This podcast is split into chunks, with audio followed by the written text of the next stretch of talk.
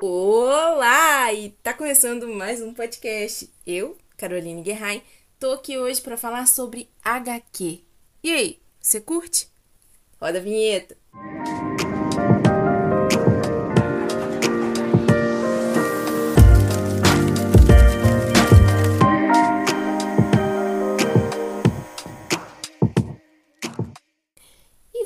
sabia que são dos quadrinhos que saem os tão populares filmes de super-heróis?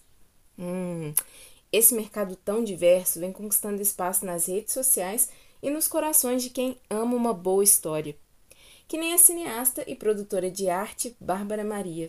Ela lê quadrinhos desde criança e adora ficar por dentro de todas as tendências dos novos autores e eventos sobre esse universo. Fala aí, Babs! Assim, o quadrinho, ele tá realmente tá presente na vida das pessoas desde sempre, né? Eu acho que, assim, a, quem tá vendo o filme aí de super-herói hoje, talvez torça o nariz para quadrinho, mas se não fosse o quadrinho, a gente não teria esse sucesso de bilheteria aí, né? Porque é uma coisa, é uma coisa popular, senão não tinha tantos produtos. Talvez sejam feitos só para vender coisas pra gente, são, mas tem público. Quem, né, estudou em escola regular desde sempre. Acho que às vezes essas pessoas viram adultas e elas falam: "Ah, né, não não lia, não lia desde a infância, não lia quadrinho de, desde a infância". Mas na verdade a gente lia, né? Tinha a, a, a Mafalda aí na nos livros de português, nas provas de português da vida. Tinha o Snoopy. Snoopy é um outro quadrinho que eu gosto muito também.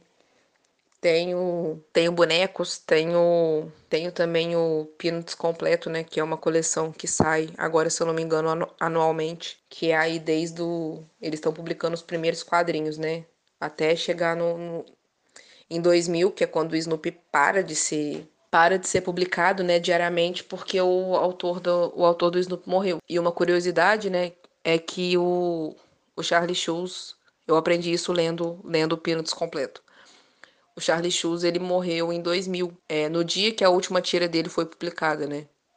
Porque ele produzia, né, diariamente. Então, tipo, a obra de ser publicada, né, coisas novas junto com, com a morte do autor. Mas o Snoopy também está presente na nossa vida até hoje, que é outro quadrinho que eu gosto muito, né, que ele, ele tem uns personagens mais infantis, mas ele tem umas questões assim que são muito mais reflexivas talvez para adultos. E é muito bom, gosto muito. É...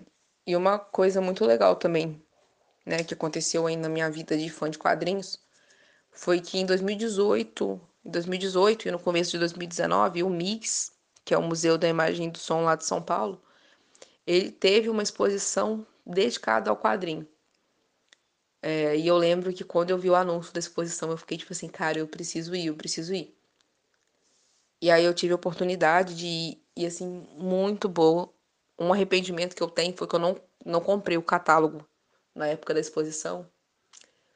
E agora ele tá esgotado. E aí, né, fiquei sem.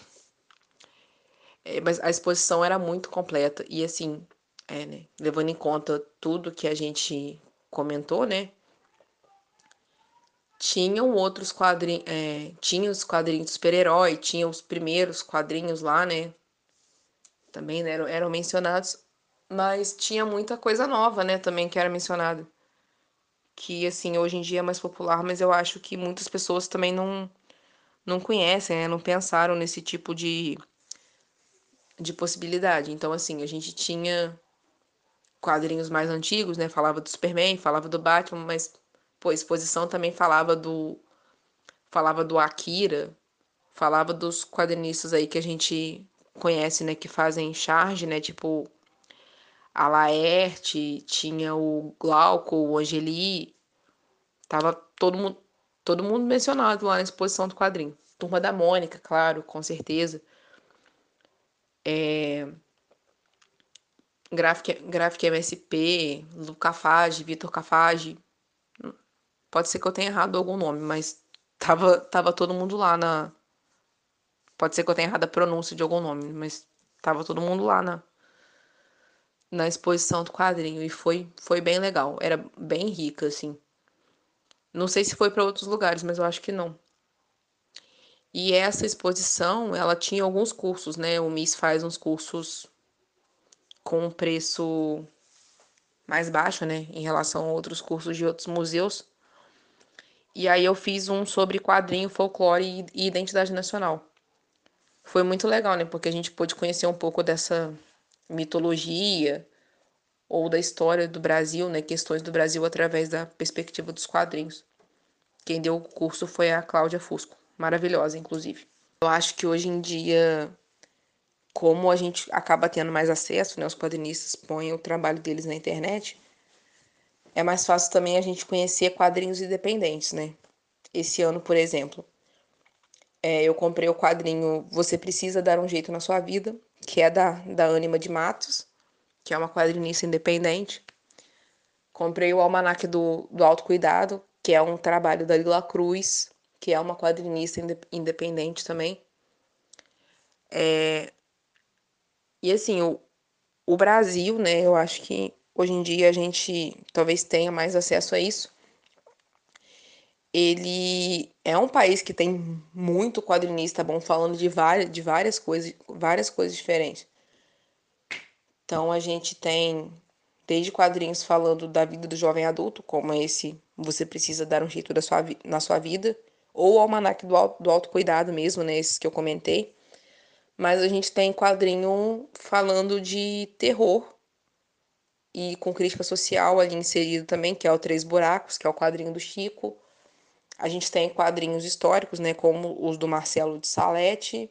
E voltando assim ao assunto do quadrinho a nível Brasil, eu acho que tem bastante iniciativas que, que ajudam a gente a conhecer mais, né? Como, por exemplo, o Páginas Amarelas HQs, que foi o, o Instagram que eu mencionei, eles têm o Instagram deles que divulgam, mas eles também eu conheci eles através do perfil do Leandro Assis, que ele abre espaço para que outras mídias, né, outros outros formatos de leitura sejam divulgados. Então tem tem o Messias, né, que é do Litera Negra, que ele faz indicação de livros, e o Páginas Amarelas HQs que faz indicação de, de quadrinhos. Tem o Gaivota Quadrinhos também, que é um podcast de quadrinhos que fala de quadrinho nacional, quadrinho independente, que é muito legal. Tem o tem o Afronerd, tem a Preta e Nerd, que são, são perfis que divulgam quadrinhos, né, cultura nerd no Instagram. Tem o quadrinho Reverso, que é a Catarina, né, uma mina que uma mina que faz, faz resenha, né, faz indicação de quadrinho. Tem a loja Monstra, que é uma loja de loja de quadrinho é, aqui do Brasil, né? Eles trabalham com quadrinhos gringos também, mas eles têm umas coisas mais diferentes, né? Não só coisa a nível super-herói. É...